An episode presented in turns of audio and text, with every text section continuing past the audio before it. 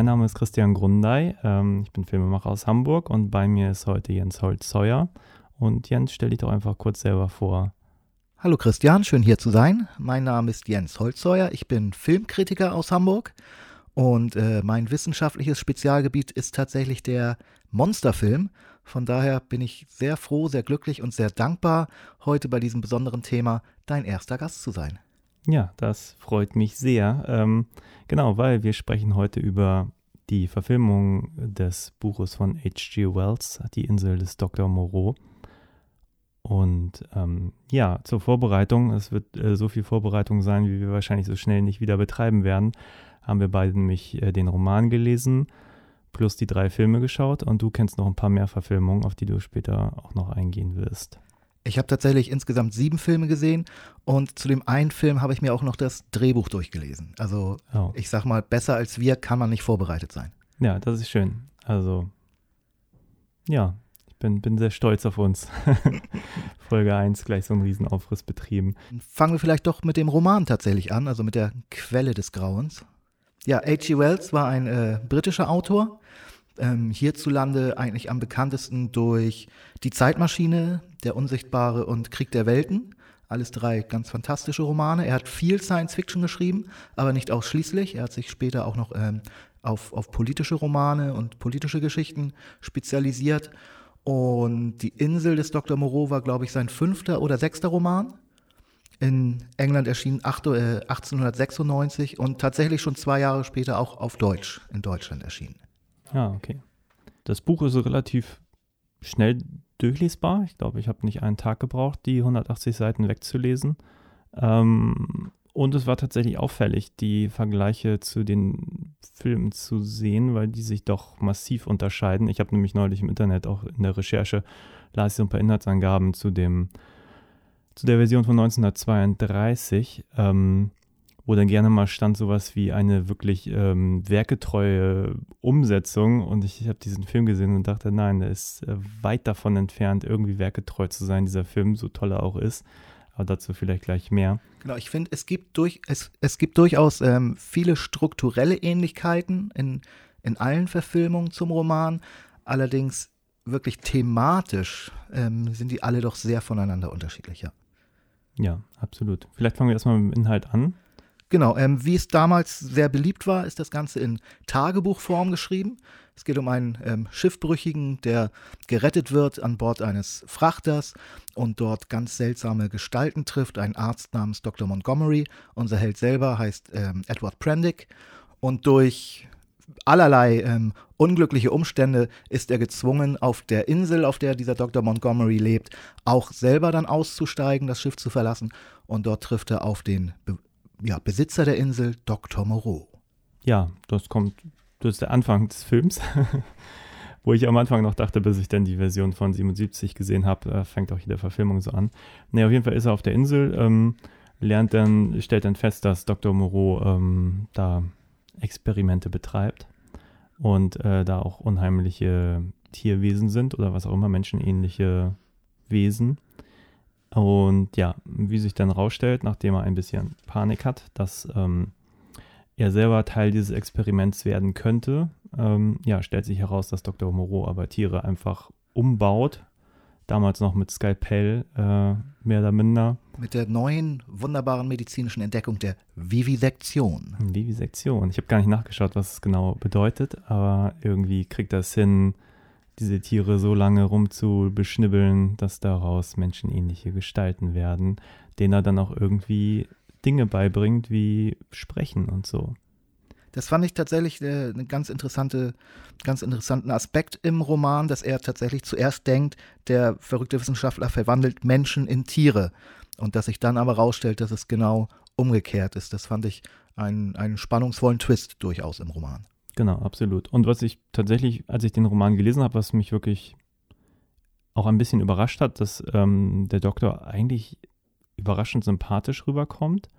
Er möchte ja unser, Hauptdarsch unser, unser, unser, unser Hauptfigur nicht wirklich viel Schlimmes, ähm, was sich dann bei den Verfilmungen dann durchaus mh, mm, mal so, mal so ein bisschen, bisschen umgedichtet wurde. Ähm, genau, und ja, letztlich wird es eigentlich relativ sozialkritisch. Es gibt ja nachher dann einen ja, Aufstand dieser Tiermenschen, die dann sowohl den Dr. Mon äh, den, den Montgomery als auch den Dr. Moreau umbringen. Und ähm, ja, er muss halt ein bisschen auf dieser Insel überleben und ähm, ja, kann am Schluss halt flüchten. Und das ist eigentlich mehr oder minder die Geschichte des Buches. Genau, es stellt sich raus, dass die ähm, Transformationen des Wissenschaftlers nicht permanent sind, sondern die müssen laufend wiederholt und nachgebessert werden. Ansonsten äh, degenerieren diese Kreaturen wieder und verwandeln sich zurück in ihr tierisches Selbst.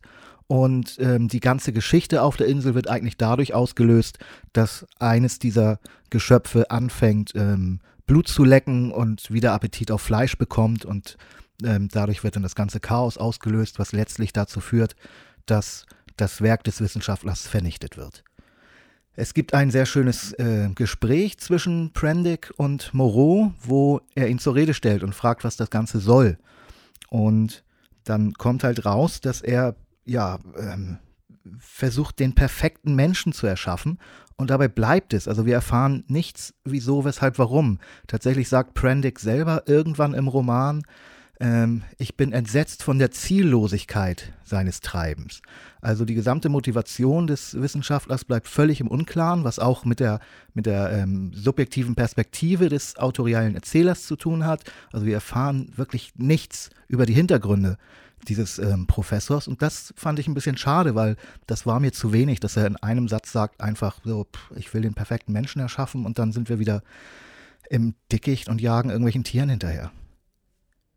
Also ich fand das Buch insgesamt ähm, extrem angenehm, flüssig geschrieben. Es hat sich sehr gut und auch wirklich sehr schnell gelesen. Ich fand es spannend. Ähm, an einigen Stellen, in denen dann die Geschöpfe ja, beschrieben werden, da wird es arg grotesk und driftet halt in den Horrorbereich ab was ich mag, diese, äh, diese frühe Form des Science Fictions, wo die Grenzen noch so verschwimmen können. Ich fand die Dramaturgie ein bisschen seltsam. Also das erste Fünftel des Buches spielt komplett nur auf dem Schiff bevor wir überhaupt wirklich wissen, worum es geht. Da wird dann sehr genau detailliert alles Mögliche beschrieben, nur für die Mechanik, die Plotmechanik, warum er auf der Insel landet. Und später auf der Insel selber werden dann ganz viele wichtige Ereignisse extrem schnell abgehandelt, die dann nicht mit derselben Sorgfalt beschrieben werden. Also ähm, wenn dann zum Beispiel der Dr. Moreau stirbt und später auch sein Assistent Montgomery, wenn die sterben, das wird so glaube ich, auf zwei Seiten äh, ganz schnell weggearbeitet. Und das fand ich ein bisschen schade, dass das sehr schnell geht. Und dann zum Ende des Films, äh, Verzeihung, zum Ende des Romans, genau an der Stelle, wo alle Filme nämlich dann aufhören, geht der Roman noch weiter. Also ähm, nachdem der Arzt tot ist, verbringt Prendick dann noch zehn Monate auf dieser Insel mit den Tierwesen und beschreibt dann auch nochmal sehr detailliert, was da alles passiert, wie diese Degeneration da vorschreitet und bis zu dem Punkt gelangt, wo er dann endlich die Insel verlassen kann. Das war sehr antiklimaktisch. Das hat mich tatsächlich ein kleines bisschen gestört. Also das war der einzige Satz, wo ich jetzt sagen würde, der einzige Ansatz, wo ich jetzt sagen würde, das hat mir an dem Buch nicht gefallen, war die doch etwas unausgegorene Struktur. Wie hat dir jetzt zum Abschluss der Roman gefallen? Ich fand ihn unterhaltsam. Ich weiß jetzt gerade gar nicht viel mehr dazu zu sagen. Ich habe ihn natürlich auch ein bisschen, nachdem ich den, den 32er-Film gesehen habe, ähm, auch ein bisschen darauf gesehen. Äh, ich war sehr überrascht über die Änderungen, über die ich, glaube ich, jetzt als nächstes gerne mal sprechen möchte. Ja, also ich fand ihn durch, durchaus unterhaltsam. Es sind natürlich viele Sachen, die einfach zeitbedingt sind, wo man denkt, hm, na, diese ganze Vivisektion, ohne jetzt zu wissen, was es ist, das klingt heute schon so ein bisschen sehr schwer abzukaufen. Ähm, unter der Prämisse hat es für mich funktioniert. Es wundert mich aber auch nicht, dass schon die 77er-Version sagt, hier, wir machen das jetzt alles mit, mit äh, DNA und, und Genmanipulationsgeschichten und eigentlich werden nur noch Spritzen verabreicht und der Doktor greift nicht mehr zum Skalpell und, und, und formt die Hand oder so, wie das im Buch beschrieben ist. So. Was man in, in der wissenschaftlichen äh, Perspektive vielleicht mit einbeziehen sollte in der Entstehungsgeschichte des Buches ist äh, Frankenstein. Also dieses Buch entstand knapp 60 Jahre nach Frankenstein, was wirklich einfach eigentlich der erste bahnbrechende Science-Fiction-Roman war. Und die gesamte Wissenschaft in Frankenstein wird abgehandelt mit ähm, ich habe etwas entdeckt, was vorher noch nie jemand gemacht hat und ich habe es gemacht. Schwupp ist da ein künstlicher Mensch erschaffen. Das heißt, da wurde nicht wirklich groß fantasievoll irgendwas ausgeschmückt, was irgendwie wissenschaftlich fundiert oder recherchiert war. Und ich glaube, genauso ist H.G. Wells da auch rangegangen. Absolut. Ah, Ich meine, es funktioniert ja auch. Also Ja, als ich es ja. gelesen habe, ich habe es jetzt nicht groß hinterfragt, aber das war tatsächlich so der Moment, wo man immer mal so ein bisschen sich am Kopf kratzt und äh, wie gesagt, ich, es wundert mich nicht, dass die Filme da dann doch relativ schnell sich andere Dinge überlegen, die dann einfach der Zeit angemessener sind. Aber also für mich hat er funktioniert. Ich, ja. Punkt. Genau, äh, ja, vielleicht, aber vielleicht fangen wir nochmal früher an. Äh, wie, wie bist du, kannst du dich noch erinnern, wie du ursprünglich mal auf die Filme gekommen bist oder den Autoren gelesen hast oder?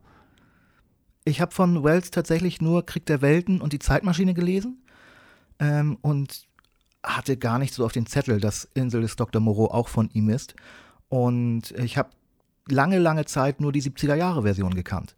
Also das war die erste Fassung, die ich davon gesehen habe. Die lief ähm, damals in den 80ern rauf und runter im Abendprogramm und ich habe mir die häufig und auch gern angeguckt, weil es einfach ähm, Science Fiction war, weil es Monster gab, weil es irgendwie spannend und absonderlich war. Ich fand den Film damals super als Kind und ich erinnere mich dann noch, als dann die Marlon Brando-Fassung rauskam, dass ich mich gefreut habe. Das war zu einer Zeit, wo ich die 70er-Jahre-Fassung schon ein paar Jahre nicht mehr gesehen hatte.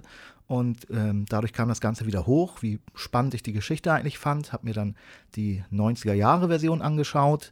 Ähm, über meine Reaktion dazu reden wir noch. Und tatsächlich zu allerletzt erst habe ich die 30er-Jahre-Version kennengelernt. Die kam sehr spät, es ist noch gar nicht lange her. Ich würde sagen, vor, vor zehn Jahren habe ich die das erste Mal gesehen. Seitdem aber regelmäßig und immer wieder. Und zum Roman bin ich jetzt tatsächlich erst durch dich gekommen, wofür ich äh, dankbar sein muss. Also ohne unser Gespräch jetzt hätte ich das Buch wahrscheinlich nie gelesen. Okay, ja, sehr schön. Ja, bei mir war es tatsächlich ein bisschen, ein bisschen noch konfuser. Also ich, die 90er-Jahre-Version habe ich damals auch sogar im Kino gesehen.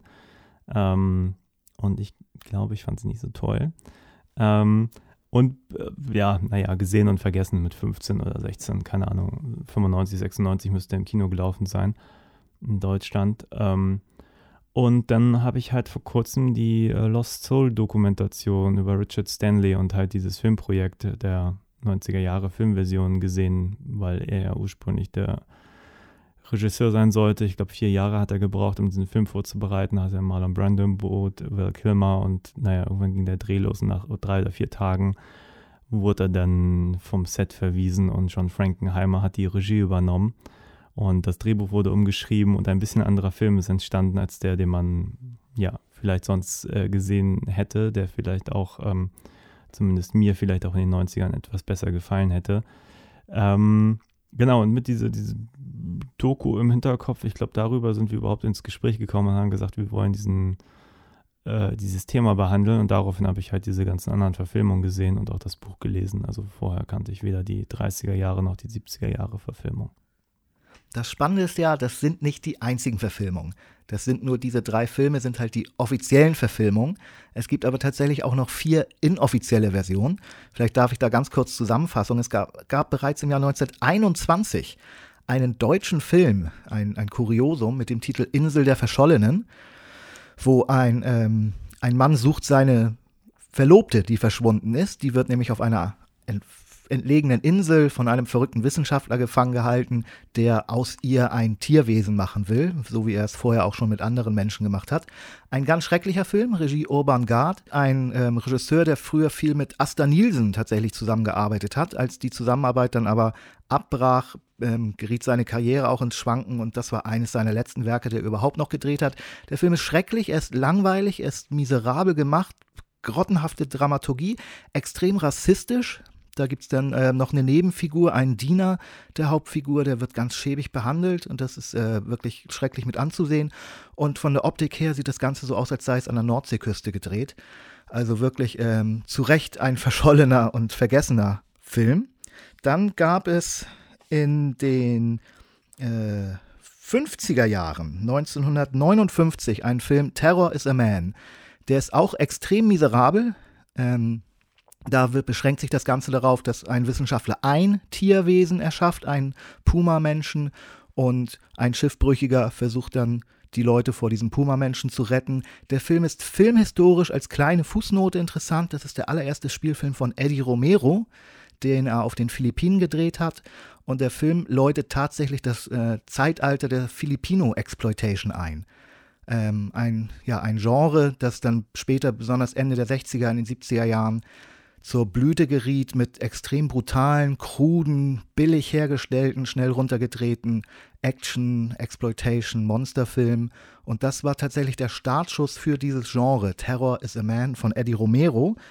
Und ähm, Eddie Romero selber hat dann 13 Jahre später The Twilight People inszeniert. Ganz genau wieder die gleiche Geschichte. Ähm, ja, okay, nicht, nicht ganz genau. Ähm, diesmal wird jemand entführt auf eine einsame Insel, wo ein Wissenschaftler ähm, Tiermenschen erschafft. Und der Film ist unterste Kajüte. Die ähm, Masken der Tierwesen sehen aus wie Karnevalsmasken aufgeklebt. Ähm, es gibt dann ganz eklige Sexploitation und ähm, brutale Szenen, die alle nicht zusammenpassen. Plötzlich hat der Film wieder das äh, die Stimmung von einem Kinderabenteuerfilm und dann wird es wieder brutal und der Film ist wirklich, wirklich miserabel, sollte man sich nicht angucken, es sei denn, man ist Fan von Pam Greer, die eine kleine Rolle darin spielt. Ähm, ansonsten auch dieser Film von Eddie Romero ganz schrecklich. Und überraschenderweise kam im Jahr 2004 von Charles Band, dem ähm, Horror. Puppet Masters. Ganz genau. Master. Puppet Master. Masters. Master? Krieg's immer durcheinander. Es gab mal einen Science-Fiction-Film, der hatte noch ein S dahinter und seitdem ja. kriege ich die nicht mehr. Aber egal. Ja, aber genau der von Full Moon Pictures. Ähm, ähm, der hat 2004 einen Film gedreht, der hieß dann einfach nur Dr. Moreau's House of Pain. Und da war ich überrascht. Ich habe nachgeguckt, wann ist H.G. Wells gestorben. War vielleicht irgendein Copyright ausgelaufen, dass er jetzt tatsächlich direkt das so macht. Aber nee, der wird dafür bezahlt haben müssen, was mich überrascht hat, weil Charles Band notorischerweise niemals Geld ausgibt für seine Filme, was man diesem Film auch ansieht. Der geht, glaube ich, 61 Minuten, besteht nur aus ähm, Sexismus und Sadismus und sollte man sich nicht ansehen, ein absolut missratenes Machwerk. Okay, also keinen der nicht offiziellen Verfilmungen schauen, sagst du? Die sind alle furchtbar, ja. Okay. Na gut, dann fangen wir doch mal mit einem, einem etwas besseren an, von 1932 von Earl Kenton der laut der IMDb 144 Regie-Credits hat, also ein umtriebiger Mensch, äh, von dem ich ehrlich gesagt nichts weiter kenne. Du hast da, konntest du was dazu sagen? Er hat ähm, später für die Universal Pictures noch zwei der Classic Monster-Filme gedreht, House of Frankenstein und House of Dracula. Und ähm, die sind nicht gut, sind aber ja, die sind schon zu der Zeit entstanden, wo auch Universal ganz viel Geld gespart hat und die Horrorreihe von denen auch auf dem absteigenden Ast war, sind extrem populär. Ähm, wenn man sich Classic-Horror-Fans ähm, mit, mit Classic-Horror-Fans unterhält, die werden sehr hoch gehalten, diese beiden Filme. Ich persönlich finde sie eher lahm, aber sie sind äh, solide inszeniert. Also er war ein Handwerker, einfach, er war einfach nichts anderes. Er war ein Handwerker. Er hat für jedes Studio, das ihm Geld gegeben hat, schnell und kostengünstig Filme runtergedreht, hat in jedem Genre gearbeitet. Und nachdem ich auch nochmal seine Filmografie überflogen habe, ist Island of Lost Souls schon herausstechend, was die Qualität angeht. Also es ist schwer zu sagen, was aus ihm hätte werden können, wenn man ihm häufiger mal ein höheres Budget gegeben hätte und ein besseres Drehbuch. Aber im Großen und Ganzen ist er äh, kein bemerkenswerter Regisseur. Okay, ja, schade, weil ich habe äh, wirklich, als ich den Film gesehen habe, das ist ja auch mal so, ein, so eine Unterstellung. Ich, du schaust wahrscheinlich durchaus häufiger mehr ältere Filme als ich vielleicht. Ähm, aber immer wenn ich dann mal so einen Film sehe, der für mich super funktioniert, dann von 1932 ist, denke ich mir immer, boah, das war schon wirklich modern. Also auch was dieser Film abliefert, das war ja auch noch vor dem Hays-Kodex, was man auch durch, durchaus merkt in einigen Momenten. Ähm, genau, ja, wo wollen wir anfangen? Wir können kurz die Besetzung aufzählen mit Charles Lawton, Bela Lugosi, Richard Allen, Lila, Leila, Lila Hyams, die man unter anderem aus Freaks kennt. Ja, und genau, inhaltlich finde ich es interessant, weil der schon die erste Verfilmung sich ja massiv vom Buch löst. Also der Anfang ist mehr oder minder identisch. Ähm, unser Hauptdarsteller, du hast den Namen gerade besser drauf als ich, ähm, wie auch immer, ähm, Schiffsbrüchiger wird von einem Schiff aufgegabelt und auf diesem Schiff werden halt Tiere zu dieser Insel transportiert und der Montgomery, also der Assistent von Dr. Moreau, päppelt ihn quasi auf, weil er halt kurz vorm Verrecken war auf seinem, seinem Rettungsboot. Ähm, er muss notgedrungen auf die Insel, weil er vom, vom Kapitän halt von Bord geschmissen wird. Und Dr. Moreau und ähm, Montgomery nehmen ihn quasi auf. Und außer ihnen im Buch sind nur Tierwesen auf dieser Insel. Im Film ist ähm, eine Katzenfrau dabei oder eine äh, Pantherfrau. Äh, genau, wir lernen sie kennen. Da ähm, denken wir einfach nur, sie sei eine ganz normale Frau, aber später gibt es einen Schockmoment, der tatsächlich sehr schön inszeniert ist, wo unsere Hauptfigur dann erkennt, oh mein Gott, sie ist auch eines dieser Tierwesen, nur eben in etwas höherer Vollendung. Genau. Und was ich dann halt ganz spannend finde, weil damit ist der Plot ja noch nicht ähm, abgetan, ähm, dem Dr. Moreau wird jetzt ähm, ja die Bösewichtrolle ein bisschen zutage, weil Dr. Moreau sich vorstellt, dass ähm, er möchte ausprobieren quasi, ob äh, sich diese Katzenfrau mit einem Menschen paaren lassen kann. Und äh, da weder er noch Montgomery in die engere Wahl kommt, weil sie Angst vor beiden hat, wegen der Experimente im House of Pain. Das ist so die, die Räumlichkeit, in dem diese Tierwesen erschaffen werden, in eigentlich allen Verfilmungen. Ähm, ja, kommt halt eher als äh, potenzieller Kandidat in Frage. Und da er aber noch eine Freundin auf dem Festland hat und da ja, da macht sich der Film da wirklich. Wir wissen nicht warum, aber er bleibt ihr halt treu. Ja, auf jeden Fall hat, er, hat der Film da wirklich eine sehr eigene Geschichte hinzugedichtet. Denn er ist ja schiffsbrüchig und seine Freundin auf dem Festland oder seine Frau ähm, findet halt heraus, auf welcher Insel er steckt und kommt dann halt mit einem Kapitän zu Hilfe. Ähm, die gehen dann auch ganz alleine aufs Festland. Die haben dann auch keine, keine Helferchen dabei, sondern gehen ganz alleine auf diese unbekannte Insel, um ihn zu retten. Und da ähm, unser Prendick, oder wie heißt der in der Verfilmung? In der Verfilmung heißt er Edward Parker. Parker, ja. Äh, wir kommen auch noch darauf, dass er tatsächlich in jedem, jedem Film einen anderen Namen trägt, warum auch immer. Ähm, wo war ich gerade gedanklich? Ach ja, ähm, die, die Freundin. Genau, die Freundin kommt zu Hilfe und weil er ihr ja treu bleibt, also seiner Freundin und eben nicht mit der Pantherfrau anbändelt, gibt es denn diesen Kniff, dass dann Dr. Moreau dann sich ausklamüstert, ja, dann, dann kann aber dieser Affenmensch, den er hat, ja diese Frau besteigen, die da jetzt quasi auf die Insel kommt. Ähm, das passiert dann Gott sei Dank nicht und ähm, ja, dann geht der Film wieder in übliche Gefilde. Aber es ist schon sehr frei, sehr, sehr frei, was da passiert. Man, man kann gar nicht genug betonen, wie, wie perfide diese Idee ist von ähm, Moreau in diesem Fall, halt diese Hybridzüchtung erzwingen zu wollen, sei es mit, mit einem menschlichen Mann oder einer menschlichen Frau und eben einem Tierwesen. Und wie heftig das damals angekommen sein muss. Also das war 1932, du hast es gerade ähm, erwähnt, 1934 trat der sogenannte Hays Code in Aktion in Amerika, nachdem seit Ende der 20er gab es ähm, ja einen aufkommenden Trend, dass Filme brutaler wurden und freizügiger, Prostitution und ähm, Gangstertum wurden glorifiziert, Gewalt gerade gegenüber Polizisten nahm überhand und ähm, sexuelle Freizügigkeit. Und da trat dann eben so ein Zensurcode in Aktion, der gesagt hat, ab sofort müssen alle Filme züchtig sein. Und der hat sich dann auch älterer Filme angenommen und die, falls die nochmal rauskommen sollten, eben zensiert. Und Island of Lost Souls hätte für uns verloren gehen können, wenn irgendwas schiefgegangen wäre. Wir haben Glück, weil der Film äh, der strotzt nur so vor Gewalt, Gewalt gegen Tiere, Gewalt gegen Menschen. Es gibt Gotteslästerung in unglaublicher Fülle, da kommen wir auch noch drauf zu sprechen. Und dann eben diese angedeuteten Vergewaltigungen von Tier und Mensch, das ist wirklich hart. Und der Film wurde ähm, für alle künftigen Re-Releases stark geschnitten. Also er wurde verstümmelt. Ähm, so dass man ihn kaum wiedererkennen konnte. In Großbritannien wurde der Film tatsächlich für mehrere Jahrzehnte komplett verboten. Und wir haben tatsächlich einfach nur Glück, dass die vollständige Fassung, so wie wir sie jetzt kennen, erhalten geblieben ist. In Deutschland ist er zum Beispiel überhaupt nie rausgekommen. Es gibt keine deutsche Synchronisation von dem Film. Ja, okay. Ja, tatsächlich, tatsächlich, als ich es gesehen habe, es gibt natürlich ein paar Momente, die deutlich auf das Herkunftsjahr schließen lassen. Zum Beispiel fand ich diesen Moment sehr sehr interessant. Da kommt seine Freundin ihn irgendwie retten oder seine Frau oder wie auch immer. Ähm, musste notgedrungen dort übernachten, weil es nachts halt zu heikel ist, um wieder irgendwie von Land zu gehen. Und dann kommt natürlich auch die perfide Idee des Professors.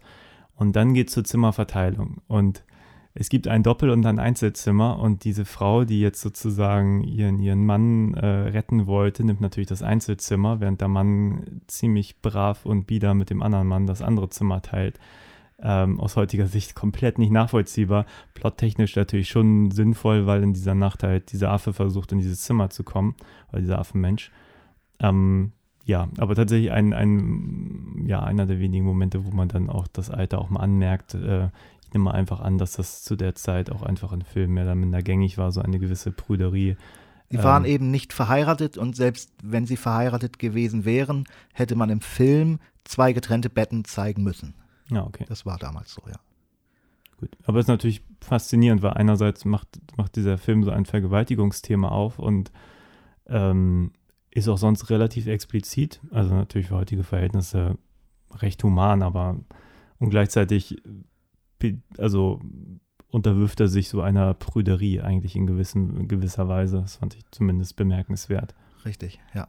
Ähm, ja, da, wir, da du das Casting angesprochen hast, Charles Lawton. Also ich kann ihn nicht genug loben für diesen Film. Charles Lawton war ein, ein fantastischer Schauspieler, war mehrfach für den Oscar nominiert, hat ihn auch irgendwann erhalten für so ein Königsdrama, ein britisches Königsdrama. Ähm, hochintelligenter, extrem beliebter und populärer Schauspieler, sowohl bei seinen Kollegen als auch beim Publikum, obwohl er nicht der Typ Leading Man war. Also er war eher der kleine und der Setzte mit dem schelmischen Blick und den seltsamen Knopfaugen. Also keine, keine Schönheit im klassischen Clark Gable-Sinne, sondern tatsächlich, was wir heutzutage als Charakterschauspieler bezeichnen. Und ich liebe seine Performance in diesem Film. Also ich finde es unfassbar, wie perfide er diesen ähm, Dr. Moreau spielt, wo in seinem Blick, in seiner ähm, Aussprache, in der Art und Weise, wie er, wie er Sachen formuliert, immer so ein bisschen durchspielt. Ist er verrückt oder ist er nicht verrückt? Ist er ähm, tatsächlich ein Genie oder ist er ein ganz, ganz übel perverses Monstrum? Und ähm, dabei strahlt er Charme aus. Es gibt eine Szene ganz zu Beginn seiner Begegnung, wo er ähm, seinen Gast durch sein Anwesen führt, ein, eine ganz seltsame Kulisse überwuchert von großen mutierten Pflanzen.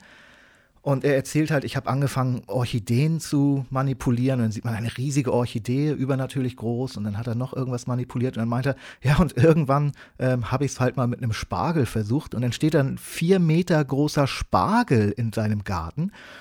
Und in diesem Fall äh, pl plötzlich blitzen seine Augen auf und er lacht. So ein ganz sympathisches, schelmisches Lachen, wie ein äh, äh, Student, der irgendein Experiment versaut hat und dabei ist irgendwas Schelmisches rausgekommen. Ganz fantastisch gespielt. Also ich finde die Leistung von Lawton in diesem Film bemerkenswert und er ist nicht das Einzige, aber er ist schon das, ähm, das, das Wichtigste, was mich auch immer fasziniert hat an diesem Werk. Ja, keine Frage. Also würde ich so unterschreiben. Also er ist auf jeden Fall.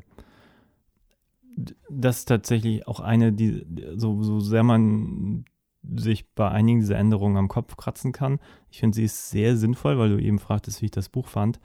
Ähm, dramaturgisch macht das schon sehr Sinn, weil das habe ich halt festgestellt, dass ähm, die Verfilmungen sich natürlich auch massiv deswegen von dem Buch abheben, weil das Buch eigentlich im klassisch-dramaturgischen Sinne gar nicht so gut funktioniert.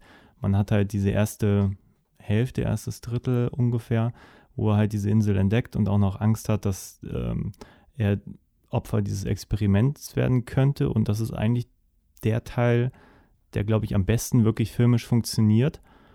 Und danach wird es halt ein bisschen schwierig, weil es da ja auch ganz viel um dieses soziale Gefüge geht mit den Tiermenschen, äh, man lernt diese Regeln kennen in, ähm, und er bewegt sich halt sehr viel allein auf der Insel. Unser, unser Douglas Brandick oder wie auch immer er in welcher Verfilmung heißt. Edward Parker. Parker in dieser, okay.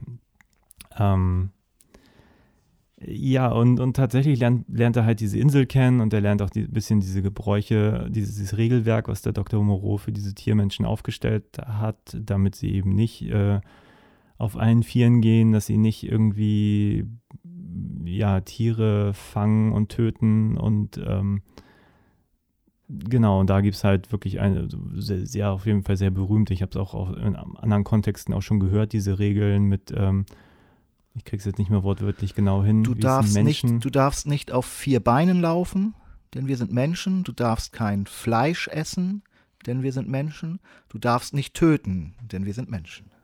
Genau. Ja, und ich glaube noch ein paar Dinge mehr. Dann gibt es noch eine endlose Litanei noch. Genau, dazu, dieses ja. Regelwerk angeht und dann auch eine, eine, eine, eine Unterwürfigkeit des Dr. Moreau wird dann auch noch irgendwann ähm, zelebriert. Genau, und aber das lernt er alles kennen. Und das ist eigentlich der Teil, der eigentlich am spannendsten ist, würde ich mal sagen. Und dann, wenn es darum geht, dass dieses Aufbegehren der, der Tiermenschen entsteht ähm, und er später auf dieser Insel allein überleben muss, das bleibt in Buchform alles interessant, aber das ist nach der, der Geschwindigkeit, die eigentlich die erste Hälfte vorliegt, filmisch schon problematisch, würde ich mal sagen. Und das ist sicherlich einer der Gründe, warum man gesagt hat, okay, der Dr. Moreau muss auch irgendwie ein bisschen böser sein, damit man irgendeinen Antagonisten hat und äh, nicht bloß dieses soziale Gefüge da irgendwie zerbricht, äh, aus Gründen auch immer.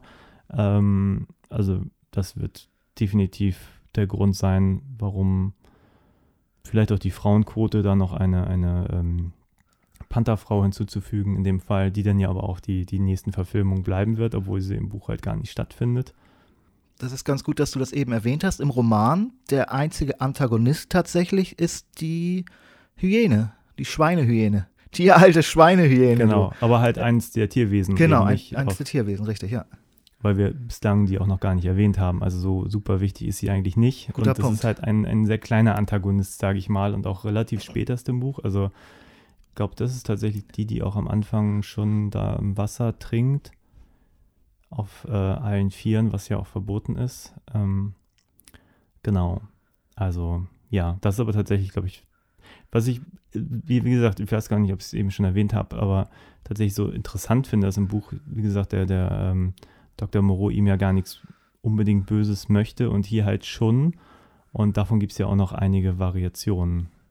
Ja, was mir immer wieder positiv auffällt an diesem Film, ist der Subtext. Also es gibt so viele Filme, die ganz plump einfach offen durch eine Rede des Bösewichts irgendwas erzählen oder durch, ähm, durch Dialoge irgendwas, ja, klar machen für den Zuschauer. Und dies ist ein Film, wo ich für mich, ähm, ich habe es jetzt extra tatsächlich nochmal notiert beim letzten Ansehen, ähm, die, die ganzen philosophischen Fragen, die im Film drinstecken, ohne dass sie laut ausgesprochen werden müssen, also, ähm, wo liegt die Grenze zwischen Mensch und Tier? Und ähm, siegt Zivilisation automatisch über Instinkte?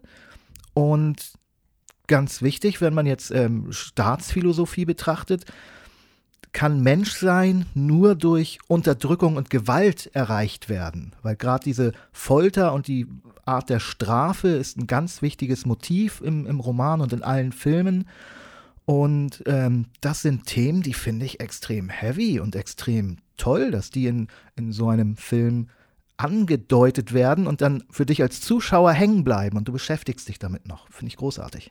Den Film so ein bisschen abschließend, so grundsätzlich, wie, wie stehst du zu dem Film? Also du magst ihn auf jeden Fall, das habe ich schon mal rausgehört. Er funktioniert auch einfach als hervorragend als Horrorfilm und als, als Monster-Afficionado, muss ich sagen. Es ist ein hervorragender Monsterfilm. Es gibt ähm, ganz am Ende natürlich einen Showdown mit diesen Kreaturen, die dann auf ihren Schöpfer losgehen. Und der ist wirklich bedrohlich und gruselig und, und spannend gemacht. Ähm, die Maskeneffekte sind okay. Man sieht oft, dass man sich halt für die Schauspieler, die im Vordergrund stehen, mehr Mühe gegeben hat mit den Masken und für die im Hintergrund weniger. Aber die Maskeneffekte sind für 1932 fantastisch. Ähm, was mir beim allerersten Mal Anschauen überhaupt nicht aufgefallen ist, was auch für den Film spricht, weil er so spannend ist, ähm, wie es früher üblich war, kurz nach der Stummfilmzeit. Im Film gibt es keine Musik.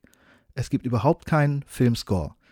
Das ganze, äh, die ganze Idee der Filmmusik kam erst ein Jahr später auf durch King Kong. Und in diesem Film gibt es keine Musik und du vermisst sie nicht, weil der Film auch so durch, durch die Dialoge und durch die Schauspieler und durch die Spannungsmomente dir sagt, jetzt musst du mitfühlen, jetzt wird es dramatisch, ohne pompösen Score. Also das ist ein, ein Testament für diesen Film. Insgesamt ist das einer, der Lieblings, einer meiner Lieblingsfilme aus den 30er Jahren. Und zusammen mit King Kong vielleicht der wichtigste Monsterfilm der 30er Jahre. Ich, ich liebe Island of Lost Souls. Okay, sehr schön. Ja, mir ist tatsächlich was, was den Ton angeht, aufgefallen, dass es immer mal Szenen gibt, äh, wo, glaube ich, noch nicht mal so wirklich atmosphärische Geräusche zu hören sind. Ähm, die DVD war sehr gut, aber ich weiß jetzt den Grund dafür nicht, ob das irgendwie Szenen waren, wo der Ton verloren gegangen ist oder ob der nie existierte. Ähm, ja, werden wir aber auch hier nicht klären können. ähm, aber das ist mir tatsächlich aufgefallen, während ich die Musik auch wirklich gar nicht vermisst habe. Das ist wirklich ein, ein Qualitätsmerkmal. Und ich fand ihn unglaublich unterhaltsam auch. Ähm, wie gesagt, die Änderung zum Buch fand ich absolut sinnvoll wenn sie mich im Nachhinein auch irritiert haben, als ich das Buch las und dachte, boah, das ist schon, ist schon weit davon entfernt, aber es tut dem Film keinen Abbruch. Wie gesagt, der Charles Lawton ist fantastisch. Die anderen Schauspieler verweilen nicht ganz so im Hinterkopf, aber tatsächlich kann ich an denen auch nichts Negatives irgendwie sagen. Und ja, im Großen und Ganzen funktioniert das alles wirklich, wirklich richtig gut. Was ja dann eine wunderschöne Überleitung ist zu wie funktioniert denn die 77er-Fassung für dich? Ja, das war interessant. Ähm, die Version von 1977 von Don Taylor, der ziemlich viele Sachen gemacht hat, die ich auch kenne, so Stalag 17, Flucht vom Planet Affen, Omen 2 und sowas. Der Film ist mit Burt Lancaster, Michael York, äh, Barbara Carrera, die kenne ich nicht. Die Night hat Show. auch in äh, Sag niemals nie war sie das Bond-Girl. Ah. Ihre größte Rolle. Okay. Nigel Davenport. Anyway, ähm, ja, der Film, äh, vielleicht inhaltlich erstmal drauf zu sprechen zu kommen, entfernt sich gefühlt erstmal sehr weit von der Vorlage. Also er ist einfach ein Schiffsbrüchiger, der direkt mit einem, einem Kollegen oder einem, einem anderen äh, Besatzungsmitglied auf dieser Insel ankommt also ohne von irgendeinem Schiff aufgegabelt zu werden. Er lernt den Montgomery gar nicht kennen. Er ist auf dieser Insel, sein Kollege wird gleich von irgendeinem gesichtslosen Monster weggezurrt und ward auch nie wieder gesehen. Es wird nur lapidar gesagt, er ist, ähm, ja, ist, ist verschollen und offenbar, aber wie sich später dann herausstellt, offenbar Opfer von Experimenten des Dr. Moreau geworden, weil der Film, nachdem er da relativ lange ähm, dann doch den normalen Plot so ein bisschen folgt, ähm, irgendwann diesen Twist aufzeigt, ähm, als er dann die Insel zu verlassen gedenkt, der gute, wie heißt er in dieser Verfilmung?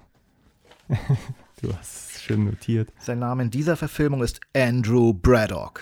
Andrew Braddock. Ja, es ist irritierend. Er hat in, in jeder Verfilmung einen anderen Namen. Das muss ein Running Gag sein. Ähm, wie auch immer. Und dieser Andrew Braddock in dieser Verfilmung möchte halt von der Insel fliehen und in dem Moment nimmt Dr. Monroe ihn, der ihm bislang einfach nur, nur sozusagen total positiv äh, begegnet ist, ähm, wie es halt auch im Buch der Fall war, äh, zeigt dann sein wahres Gesicht, äh, fesselt ihn, injiziert ihn ein Serum, das ihn zu, ich glaube, einem Affen so ein bisschen machen soll. Er, er, will ihn auch in, in ein Tierwesen. Ich genau, glaube, das, das wird Tier gar nicht wird gesagt. nicht erwähnt, ja. aber ich hatte das Gefühl, es könnte ein Affe sein. Ja, von der, von der Maske nachher ist es eine äh, bizarre Mischung aus Affe, Berglöwe und Pavian oder so, ja. Ja, genau. Ja, und ähm, ja, ein schwieriger Film, weil es sind viele Dinge, die wie das extrem unmotiviert wirken. Er ist gefühlt halt wirklich lange schon auf dieser Insel und am Anfang scheint der Dr. Moreau ihn zu so einer Art Nachfolger machen zu wollen. Und weil er offenbar nicht möchte und sogar flüchten möchte, bestraft er ihn quasi, indem er ihn Teil, zu, zu Teil seiner Experimente macht. Und das ist alles ein bisschen arg seltsam. Ich habe mich auch zwischenzeitlich mal gefragt, ob sein Kollege vielleicht doch einer der Tiermenschen war, die da irgendwo zu sehen sind. Aber kann ich, ich glaube nicht. Ähm, ja, aber alles ist schwierig an dem Film. Auch diese vermeintliche Katzenfrau, von der man eigentlich denkt, äh, jetzt muss der Hauptdarsteller irgendwann mal erfahren, dass sie eine Katze ist. Es wird bis zum Schluss gar nicht erwähnt. Ähm, sie könnte auch ein ganz normaler Mensch sein und seine Tochter oder wie auch immer. Es, es ist sehr, sehr seltsam. Es ist so, als wenn das Ende weggeschmissen wurde und einfach Neues gedreht wurde. Lass mich da einmal kurz eingreifen. Wir ja. reden jetzt über die Katzenfrau des Dr. Moreau.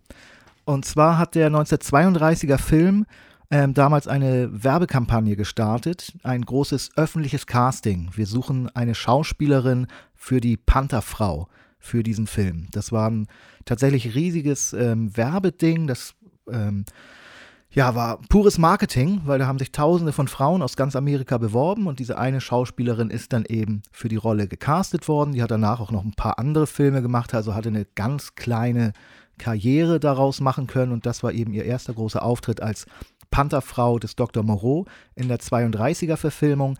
Eine Rolle, die, wie du gesagt hast, es im Buch gar nicht gibt, die aber dazu gedichtet wurde, weil ein Film braucht halt eine weibliche Hauptrolle. Und seitdem haben sich alle Verfilmungen daran gehalten und eben gesagt, okay, wir brauchen irgendwie ähm, was fürs Auge oder ein Love Interest für den Helden und haben dann immer wieder irgendeiner Form der Katzenfrau mit reingemacht, reingeschrieben.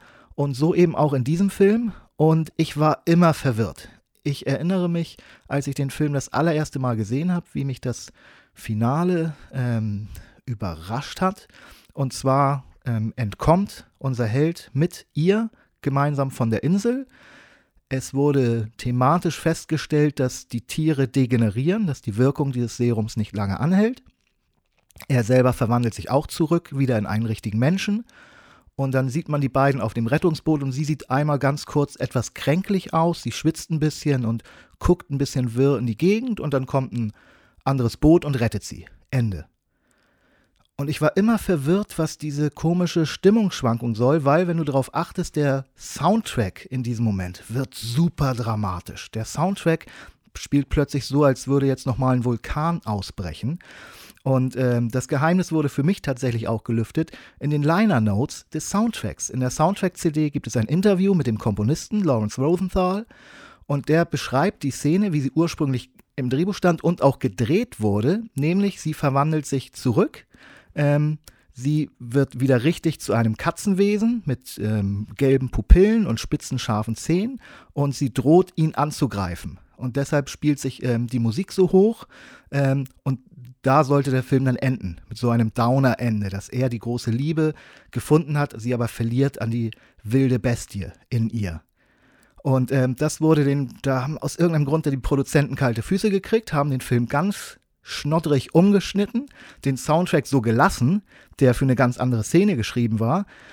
Und ähm, so ist das jetzt weder Fisch noch Fleisch, sondern ein bescheuertes Ende und eine, eine, ein Null-Charakter-Arc, für diese Frau. Also es gibt keinerlei Auflösung für ihre Figur, was das Ganze soll. Ironischerweise ein Bild aus diesem Finale, was überhaupt nicht im Film vorkommt, ist auf der deutschen DVD auf dem Cover hinten drauf, nämlich sie mit den gelben Augen, was dann so im Film überhaupt nicht vorkommt. Also ja, sie ist eine Katzenfrau, ja, sie sollte sich zurückverwandeln, das sollte ein ganz großes Schockende sein, aber es wurde dann geschnitten und das ist so schwachsinnig. Ja, super. Nee, aber tatsächlich, ihre Rolle hat mich auch wirklich, wirklich geärgert, muss ich sagen. Weil sie ist da, ich glaube, in der zweiten Szene springt sie mit ihm auch wirklich mit so gefühlten Weichzeichner äh, irgendwie gleich in, in die Kiste. Und es ist wirklich unangenehm. Dann ist sie einfach die ganze Zeit devot neben ihm. Irgendwann wird er eingesperrt. Sie, sie liegt zwei Nächte irgendwie in ihrem Bett und sehnt sich nach ihm, aber hilft ihm irgendwie überhaupt nicht. Und ja gut, irgendwann ist der Moro da aus seinem, seinem House of Pain, tritt da raus und dann kommt sie auch irgendwann mal rein und, und äh, sperrt da ähm, ihm die Tür auf. Aber es ist schon arg, arg doof für so eine Rolle, wenn man da eine Liebesgeschichte erzählen möchte und dann hat man da so eine, ja, so ein, ein Charakter, der so so blöd ist und auch so nicht nachvollziehbar und so. Und wie gesagt, alles deutet darauf hin, dass sie eine, eine Panther-Katzenfrau ist, was auch immer. Und ist, äh, ja, also jetzt das mit dem Ende, was du gerade erzählt hast, macht das auf jeden Fall mehr Sinn. Ich weiß nicht, ob ich es dann so viel besser gefunden hätte, weil es einfach dann auch für den Plot trotzdem nicht sehr relevant ist. Nichtsdestotrotz macht der Film halt so ein paar Entscheidungen, ähm, ich meine, diese ganze Öffnungsszene, von der kann man halten, was man möchte, dass, dass er auf dem Schiff gerettet wird von Montgomery. Aber die, das eigentlich inter Interessante zumindest bei der ersten Verfilmung und dem Buch, ist ja eigentlich auch die Freundschaft zwischen ihm und Montgomery. Er hat ja zu ihm einen sehr guten Draht eigentlich. Ähm, definitiv besser als zu Dr. Moreau. Und da passiert ja auch was in dieser Dreieckskonstellation, die jetzt hier ja komplett ausgespart ist. Eigentlich hätte man den Montgomery komplett auch sein lassen können in dieser Verfilmung. Der ist halt einfach nur da und hat halt, außer dass er sich am Schluss dann irgendwann gegen Dr. Moreau auflehnt und sofort erschossen wird, ähm, gar keine Bewandtnis. Und auch das ist halt. Ich glaube, er kommt in drei Szenen insgesamt nur vorher. Ja. Total überflüssig. Sollte später dann bei ähm, der 96er Version auch passieren, aber ich glaube aus anderen Gründen. äh, zu denen wir dann auch gleich später zu sprechen kommen. Was, was mir überraschenderweise besser gefallen hat jetzt an dieser Geschichte im Vergleich zum Buch, ist, dass unser Held aktiver ist. Er ist nicht passiv und lässt sich nur durch die Story gleiten, sondern er versucht aktiv auch von der Insel runterzukommen. Er findet irgendwann sein Rettungsboot, was leckgeschlagen ist, und repariert das heimlich und schleicht sich davon und geht da auch ein Risiko ein. Also, ähm, das, das hat mir gefallen, aber dafür macht der Film so viel anderes falsch. Also, ich, ich eine meiner Notizen ist, ähm, sie rennen schon wieder wild durch den Wald. Den ganzen Film über wird ständig übertrieben hektisch geschnitten mit wackeliger Kamera durch den Wald gerannt. Und warum auch immer, sie laufen nach links, sie laufen nach rechts. Hauptsache, irgendwie wird künstlich Dynamik und Spannung erzeugt, indem da durch diesen Wald gelaufen wird. Wird man die Szenen rausschneiden, hätte man nur einen Kurzfilm. Ja, ja, es gab tatsächlich ein paar Dinge, die mich, die mich ein bisschen irritiert haben in der Verfilmung. Das eine ist vielleicht, dass überall echte Tiere sind. Ich glaube, im Buch wird, also außer den Kaninchen, wird, glaube ich, gar kein echtes Tier erwähnt, weil auf dieser Insel halt nur Tiermenschen leben, weil Dr. Morosi auch alle schon umgewandelt hat quasi. Äh, vielleicht ist es natürlich einer der Gründe, dass er ja. Im, im Buch gibt es eben diesen, äh, den neuen Panther, mit dem Montgomery ankommt, der den ganzen. Ja, ja, genau, aber der ist ja, ja neu auf der Insel. Genau, Nein, aber ja. in dieser Verfilmung ist ja einmal draußen ein, ein Tiger, der dann. Uh, da läuft, da läuft alles rum getötet draußen, ja. wird und ähm, ja, was ich ein bisschen irritierend finde, ist sowohl diese, ja, A, die Tatsache, dass überall Tiere irgendwie durch den Wald laufen. Am Anfang hat man diesen Tiger, der dann von dem, von dem einen Tierwesen getötet wird. Was seltsam ist, weil das ist so unnötig. Also es geht halt um diese Tiermenschen und plötzlich hat man die echten Tiere. Am Schluss macht es dann wieder ein bisschen Sinn, weil die Auflösung ist ja eigentlich, dass die Tiermenschen dann von den echten Tieren getötet werden, weil die halt dann offenbar stärker sind. Also die Message ist so ein bisschen, Dr. Moreau hat sie zwar menschlich gemacht, aber eigentlich nicht stärker. Also die Natur holt sich dann wieder. Und ich glaube am Ende auch zu meinen, dass die auch von ihrem jeweiligen Tier, von dem sie abstammen, auch getötet werden. Bin mir nicht ganz sicher, aber so wirkte das auf mich, dass zumindest ein, zwei Mal so, so gelesen werden kann. Ähm, ja, wie gesagt, ein paar Ideen dahinter sind ganz gut. Er macht mir für mich nur eigentlich ein viel zu großes Fass auf, indem er halt immer noch was hinzudichtet. Dann, dann wird aus ihm Tierwesen gemacht. Dann ähm, hat man nachher dieses echte Tiere gegen die Tiermenschen. Ähm, es ist schon, schon, es ist echt harter Tobak irgendwie. Also mir war es irgendwie echt zu viel.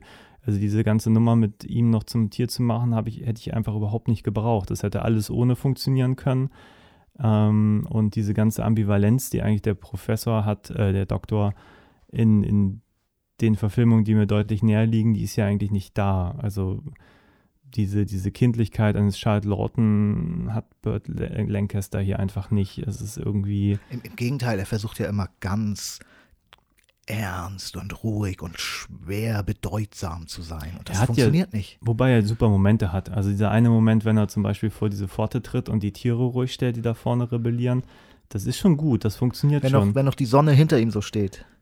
Und steht da die Sonne? Kann ich sein. Ich glaube, er, er, steht so im Gegenlicht der Aber Sonne. er geht durch das Tor und ja. guckt einfach nur böse und Ja. die ganzen Tiere werden ruhig und gehen einfach weg und es funktioniert so gut. Also es ist wirklich toll. Das ist äh, ein, ein wirklich starker Moment. Ähm, ja, irgendwie wünschte ich mir, dass der Film ein bisschen mehr davon hätte. Er, er macht so komische Dinge. Dann reiten die plötzlich irgendwann mal auf Pferden. Die Pferde sind auch nie wieder gesehen. Es ist alles so unnötig, weil dann plötzlich wieder echte Tiere irgendwie thematisiert werden und benutzt werden.